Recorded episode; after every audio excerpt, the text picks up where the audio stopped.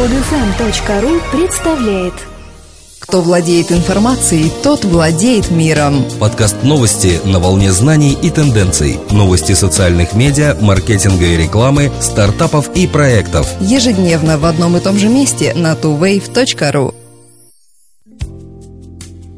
Здравствуйте! Сегодня 28 сентября 2012 года, а с вами в студии, как обычно, Дмитрий и Елена.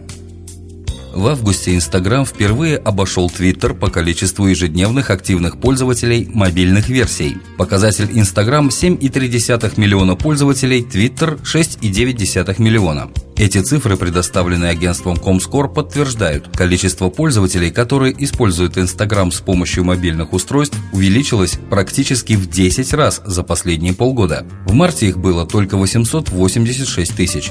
Количество пользователей мобильной версии Twitter тоже возрастало в течение этого периода, но с гораздо меньшей скоростью. Частично это можно отнести на счет молодости фотохостинга, так как он появился позже сервиса микроблогов. Тем не менее, в августе у Twitter было больше уникальных посетителей, чем у Instagram – 29 миллионов и 21 миллион соответственно. Однако при этом меньшее количество пользователей сервиса микроблогов возвращались на сайт на ежедневной основе, и в среднем они проводили на странице меньше времени. То есть время на странице каждого из мобильных пользователей Instagram составило 257 минут, больше 4 часов, а Twitter 170 минут, менее чем 3 часа. Исследование Comscore ясно демонстрирует, что Instagram таки удалось увеличить мобильное пользование. И теперь возникает вопрос, когда Facebook найдет способы монетизации Instagram. Bank of America начал тестирование системы мобильных платежей по QR-коду. Технология не требует установки специального ПО и может использоваться на любых устройствах под управлением iOS или Android. Решение, разработанное компанией Paydiant, построено на использовании QR-кодов через смартфоны клиентов. После сканирования изображения разблокируется информация пользователей, которая хранится в сети Bank of America, что позволяет завершить сделку. Сами коды могут выводиться на чек в магазине или ресторане, когда подсчитывается общая сумма покупок или заказа. При этом клиент может рассчитаться прямо на месте, даже не доставая свою кредитную карту или наличные. Программа тестирования платежей через QR-коды с участием Bank of America запущена в пяти торговых точках города Шарлотта, штат Северная Каролина. Отсутствие необходимости устанавливать какие-то дополнительные устройства или программное обеспечение позволяет использовать мобильные платежи через QR-коды на любом смартфоне. Единственным условием является поддержка мобильным устройствам Quick Response. Новая технология отличается от продвигаемой сейчас NFC-технологии, требующей установки адаптера на мобильном устройстве и терминале. Именно из-за отсутствия критической массы оборудования с предустановленными NFC-адаптерами последняя до сих пор не получила широкого распространения среди торговцев.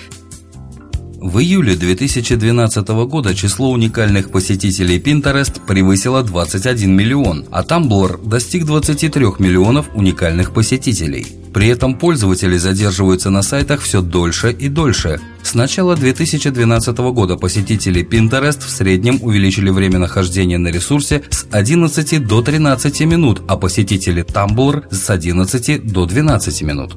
Pinterest приобрел одинаковую популярность среди разных возрастных категорий, за исключением пользователей старше 55 лет. Tumblr особенно популярен у молодежи 18-24 лет.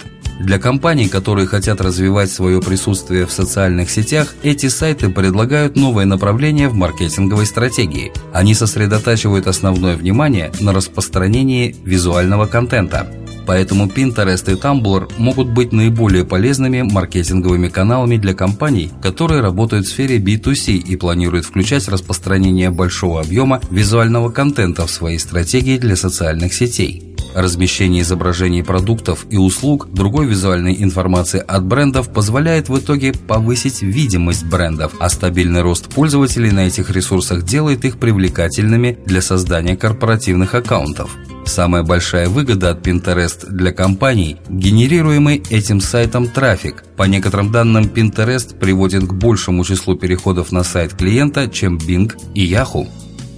Управляющий партнер Almas Capital Partners Александр Галицкий был номинирован престижнейшим европейским конкурсом инвестиционной индустрии The Investor All Stars Awards.